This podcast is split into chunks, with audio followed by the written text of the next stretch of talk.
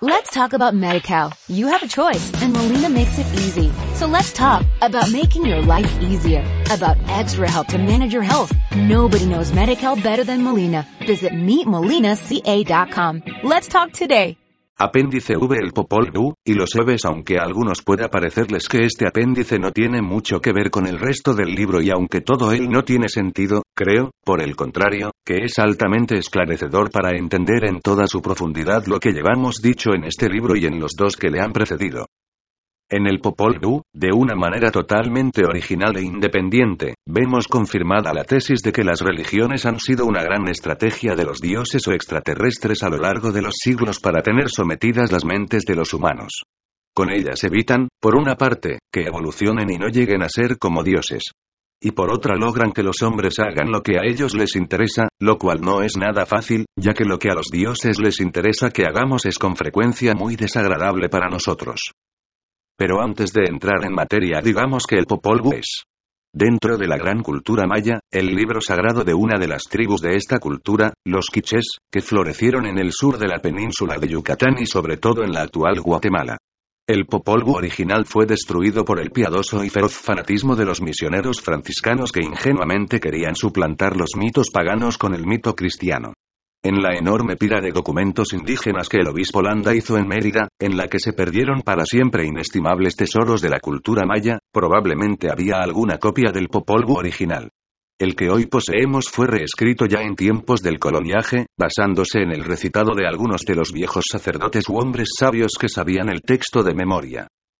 La traducción que usamos es la de Adrián Recinos, publicada por la editorial universitaria centroamericana, que es más completa y mejor hecha que otras publicadas anteriormente por diversos autores. Popol Vuh significa el libro del Consejo del Pueblo, y curiosamente, como una débil señal de la relación que en épocas remotas existió entre todos los pueblos del planeta, las dos palabras tienen raíces similares en las lenguas del otro lado del Atlántico. Popol significa consejo reunión del pueblo, y a lo que parece es la misma raíz latina que populus. Bug, significando libro o compendio de sabiduría, nos lleva enseguida a la palabra germánica bucho inglesa book.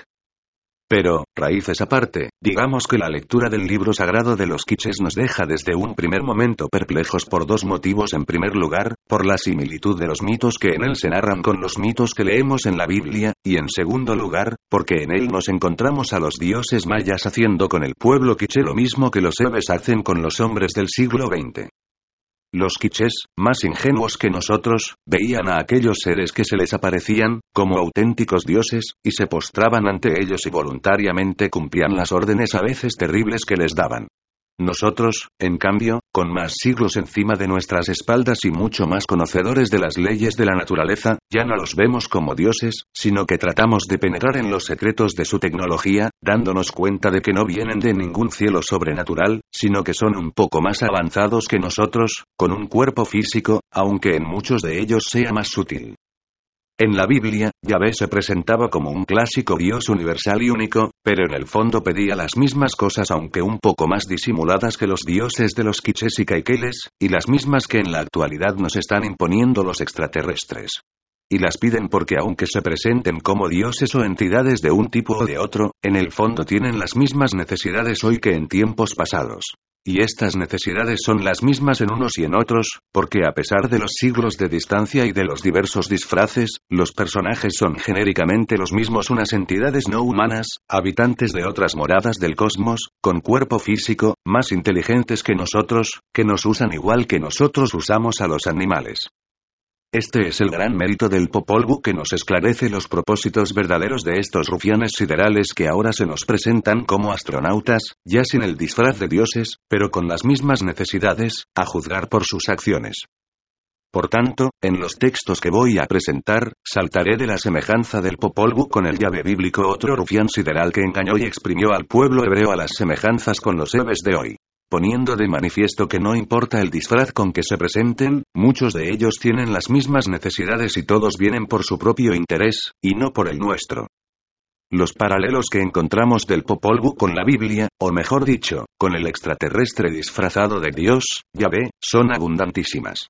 Nada más comenzar a leer nos saltan a la vista no una, sino varias trinidades y oímos a Dios Creador decir, ¿Cómo haremos para ser invocados y para ser recordados sobre la tierra?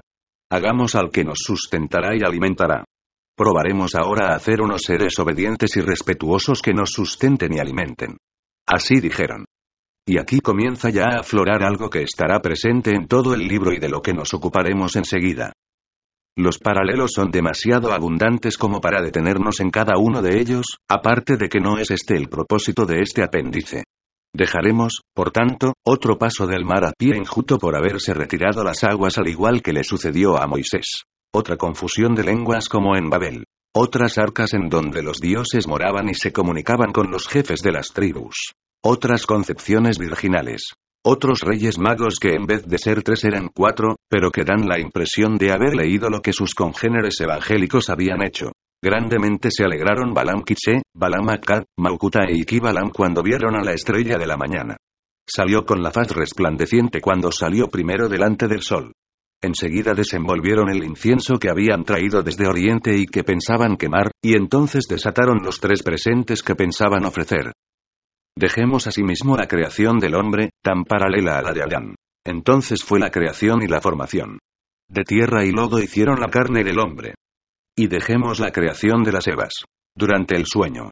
Y entremos en la consideración de los pasajes que nos entroncan directamente con lo que hemos tratado en este libro. Me refiero en concreto a la constante petición de sangre que Toil, Abilix y la trinidad de los Quiches, les hacía a los sacerdotes a las matanzas de reses que ellos tenían que hacer para sacrificárselas de modo que estuviesen satisfechos, a los sacerdotes como alimentadores de los dioses, y, por último, a la desaparición constante de personas sin que el pueblo supiese a ciencia cierta quién era el que las llevaba. Las frases con que la Trinidad, representada muchas veces por Toil, pedía a los sacerdotes que les sacrificasen hombres y que derramasen su sangre delante de sus estatuas, estatuas que normalmente se convertían en apuestos jóvenes vivos son verdaderamente intrigantes, y se repiten constantemente a lo largo de todo el libro sagrado. Dominaréis a todas las tribus. Traeréis su sangre y su sustancia ante nosotros. Y los que vengan a abrazarnos, nuestros serán también. Venid a darnos un poco de vuestra sangre. Tened compasión de nosotros. De esta manera nacieron los sacrificios de los hombres ante los dioses. Enseguida empezaron a sacrificarlos. Los de Illocat fueron sacrificados los primeros ante el dios. Los sacerdotes sacrificadores obedecían puntualmente las órdenes de sus dioses. Se decían en sus corazones solo la sangre de los venados y de las aves tenemos para ofrecerles y luego se punzaban las orejas y los brazos ante la divinidad, recogían su propia sangre y la ponían en el vaso junto a la piedra. Pero en realidad no era piedra, sino que se presentaba cada uno en la figura de un joven. Y se alegraban los dioses con la sangre de los sacerdotes. Y les decían seguid el ejemplo de los animales sacrificados, ahí está vuestra salvación. Y cuando la sangre había sido bebida por los dioses, al punto hablaba la piedra cuando llegaban los sacerdotes y sacrificadores. Esta sed de sangre se manifiesta en que no solo piden que les sacrifiquen hombres y animales, sino que les mandan que ellos mismos se saquen sangre y se la ofrezcan. Disponed lo necesario para sangraros las orejas. Picaos los codos, haced vuestros sacrificios. Este será vuestro agradecimiento a Dios. Está bien, dijeron. Y se sacaron sangre de las orejas. ¿Cómo nos recuerda este pasaje a aquel del Éxodo en que Yahvé les manda a los amos que perforen con una lezna las orejas de sus esclavos contra la puerta? Y aquel otro en que le manda al sacerdote que unte con la sangre de la res sacrificada su propia oreja. Estos ritos, que nos parecen absurdos y sin explicación, pertenecen a la magia cósmica que desafía toda lógica humana y de la que nada sabe nuestra engreída ciencia. Este es el pago que Toil le pedía a su pueblo para ayudarlo. Y, al igual que Yahvé, si no cumplían sus peticiones y sus mandamientos, los castigaba con una fiereza nada propia de un padre o de un protector. Y, por el contrario, si obedecían, les daban poder sobre las otras tribus. He aquí las frases de una oración. Que se multipliquen y crezcan los que han de sustentarte y mantenerte. Que sea buena la existencia de los que te dan el sustento y el alimento a ti, Oto Il. Este es el precio de la vida feliz. El precio del poder y del mando. Como hemos visto a lo largo de todo el libro, y aparte de ser a estas alturas algo perfectamente conocido entre los investigadores del fenómeno ovni, las heridas que se ven en los cuerpos mutilados de las reses que aparecen muertas pueden variar, lo mismo que las vísceras que les faltan, pero el denominador común es la falta de sangre. Y no solo en el ganado, sino en las personas que de vez en cuando han aparecido muertas tras el avistamiento cercano de ovnis. El dato de la falta de sangre está prácticamente siempre presente. En alguno de los documentos aducidos a lo largo del libro hemos podido ver el aprecio que los Toil, Abilix y Akabits de hoy los Eves tienen de la sangre. La usan no solo de alimento, previamente procesada, sino como materia prima para fabricar sus androides. En uno de ellos leíamos que un testigo había presenciado cómo ellos meten las manos en ella como si fuesen una esponja, para absorber algún tipo de energía.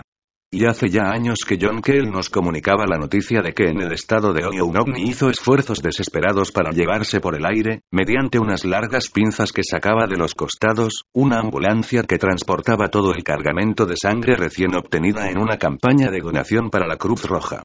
La serenidad del chofer, que aceleró todo lo que pudo hasta entrar en un área poblada y la ayuda indirecta de otros automovilistas, evitaron que los alienígenas se salieran con la suya.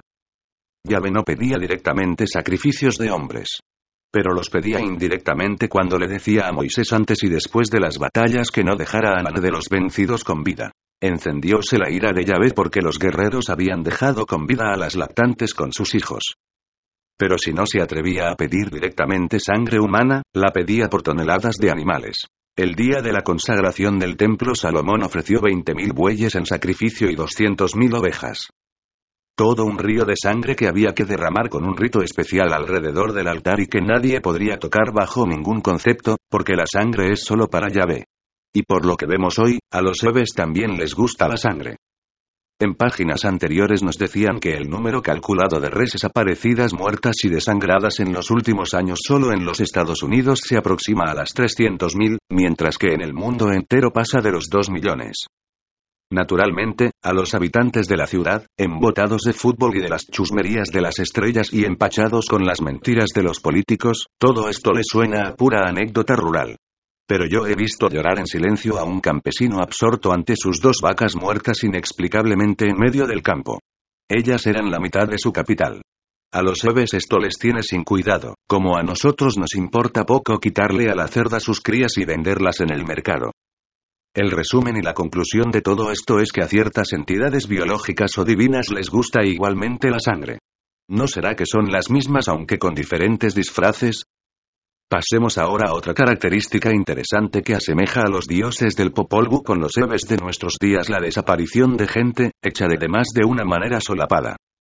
En la actualidad todavía hay muchas personas, empezando por las dignísimas autoridades, que no se han percatado del fenómeno y por eso no le dan importancia. En las autoridades es casi lógico que así sea, porque la feroz lucha que tienen entre ellos para mantenerse en sus puestos y la febril actividad que desarrollan para oficiar la liturgia del poder no les deja tiempo para encarar ciertos hechos ocultos que amenazan a la sociedad y aún al planeta entero. Pero lo que es triste es que otras personas cultas no se hayan dado cuenta aún de este fenómeno tan curioso y tan preocupante. Es cierto que en algunos países sucede más que en otros y es cierto también que en alguno de ellos, por ejemplo, en los Estados Unidos con relación a los niños desaparecidos ya ha empezado a notarse alguna preocupación en este sentido. Pero la verdad es que, de vez en cuando, hay oleadas de desapariciones, que si bien afectan mucho a los familiares perjudicados y causan un gran alboroto en los lugares en que suceden, a los pocos meses ya casi nadie habla del hecho que, por otra parte, habrá pasado totalmente desconocido para la mayor parte de los habitantes del planeta. Los que en nuestros días perpetran semejantes crímenes saben salpicarlos muy bien a todo lo ancho de la geografía terráquea, de modo que quede como un hecho aislado y no inquiete demasiado. En páginas anteriores hemos señalado desapariciones masivas alrededor de 100 personas de cada vez en lugares tan apartados entre sí como Nueva Zelanda, Ecuador, Estados Unidos y el mar Mediterráneo. ¿Y qué sabemos de las desapariciones de tribus primitivas y apartadas que no tienen manera de hacérselo saber al mundo y ni siquiera a sus propias autoridades? De vez en cuando llegan noticias de la desaparición de algún pueblo entero de un pequeño poblado de esquimales desaparecidos se llevaron hasta los mismos cadáveres congelados de sus difuntos y no dejaron atrás ni a los perros. Pero ese tipo de noticias solo les interesan a los indagadores de lo paranormal, mientras que para las personas serias solo son cuentos de camino. Las estadísticas del Lloyds de Londres acerca de barcos desaparecidos misteriosamente son impresionantes. Y no se crea que este es un fenómeno de siglos pasados. En la actualidad siguen desapareciendo barcos, de una manera inexplicable, en todos los océanos del mundo con una cierta regularidad. ¿Quién se los lleva? En el caso de los niños, existe la fácil explicación, y aún la posibilidad, de que los rapten personas desalmadas para utilizarlos en trasplantes o comerciar de alguna manera con ellos. Los niños son débiles y por tanto fáciles de manejar. Pero la tripulación de un barco es gente aguerrida y nada fácil de manipular, aparte de que sus órganos y tejidos probablemente ya no están en demasiado buenas condiciones. Pero, dejando a un lado las personas, ¿a dónde han ido a parar los propios navíos que han desaparecido con un mar en plena calma? Este solo detalle debería hacernos pensar que la causa de las desapariciones de personas no es normal, ya que no solo es capaz de llevárselas a ellas, sino al propio barco con toda su ingente mole. Y a los que crean que lo lógico es decir que el barco se hundió con todos sus pasajeros, les preguntaríamos qué tenemos que pensar en los muchos casos en que el barco ha aparecido intacto pero a la deriva y sin ninguno de sus pasajeros. Veamos ahora lo que el Popol Vuh nos dice de la desaparición de personas y observemos la astucia que los héroes de aquel tiempo usaban para aprovecharse de la ingenuidad de aquellos pueblos. He aquí cómo comenzó el robo de los hombres. Y la matanza de las tribus. Cogían a uno solo cuando iba caminando o a dos cuando iban caminando y no se sabía cuándo los cogían y enseguida los iban a sacrificar ante Toil y Abilix. Después regaban sangre en el camino y ponían la cabeza por separado en el camino. Y decían las tribus el tigre se los comió. Y lo decían así, porque eran como pisadas de tigre las huellas que dejaban, aunque ellos los sacerdotes nos mostraban. Y eran muchos los hombres que habían robado. Pero no se dieron cuenta las tribus hasta más tarde.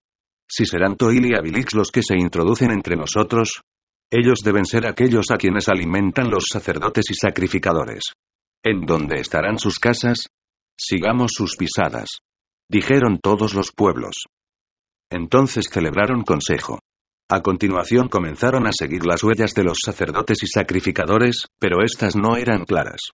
Solo eran pisadas de fiera, pisadas de tigre lo que veían, pero las huellas no eran claras. No estaban claras las primeras huellas, pues estaban invertidas, como hechas para que se perdieran y no estaba claro su camino.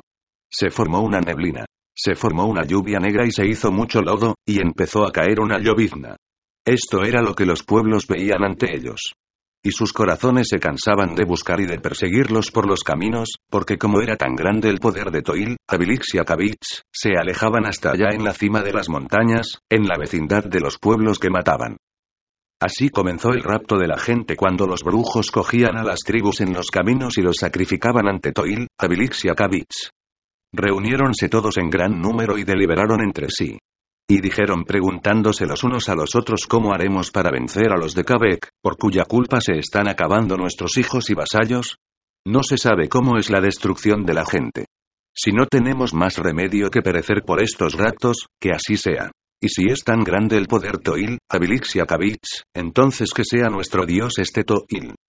En tiempos pasados, al igual que en la actualidad sucede con las tribus más primitivas, los dioses mostraban más descaradamente y se atrevían a pedir cosas que hoy rechazaríamos de plano si nos las pidiesen de la misma forma descarnada.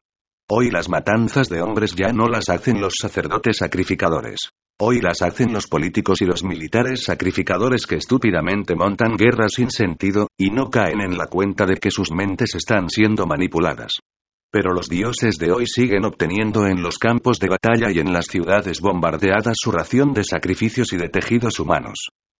A lo que parece, los Toil de los Quiches, al igual que los Zeus, Júpiter, Osiris, Yahvé, Baal o Indra de los pueblos antiguos euroasiáticos, eran más poderosos que los enanos macrocéfalos de nuestros días. Aquellos se presentaban con formas bellas que inducían a la adoración, mientras que estos se presentan normalmente con su fea forma y necesitan usar vehículos materiales para moverse entre nosotros aunque no debemos olvidarnos que algunos de ellos, tal como leímos en algún documento, tienen la capacidad de cambiar su apariencia física y presentarse como altos y rubios en determinados momentos. Como resumen de este apéndice diremos que si se nos hacía muy extraño que los omninautas de hoy, constructores de unos vehículos tan enormemente avanzados y capaces de vencer distancias tan enormes en el universo, tuviesen unas necesidades tan rudimentarias y se comportasen de una manera tan inexplicable y tan irrespetuosa con los derechos de los seres humanos, más extraño se nos hace todavía el encontrarnos con estas mismas necesidades y gustos y con esta falta de respeto en todos los dioses de la antigüedad, prácticamente sin excepciones. Todos piden el dolor y el sacrificio humano como una ofrenda espiritual y todos quieren carne y, sobre todo, sangre de reses, y en no pocas religiones, de hombres. No importa que envuelvan sus peticiones con palabras melifluas de amor y perdón y armen tremendos tinglados teológicos y litúrgicos con los que arropar y disimular sus macabros deseos y gustos en fin de cuentas, todos quieren dolor, tejidos biológicos y sangre. Toda la teología cristiana gira en torno a la sangre vertida por un hombre clavado en una cruz.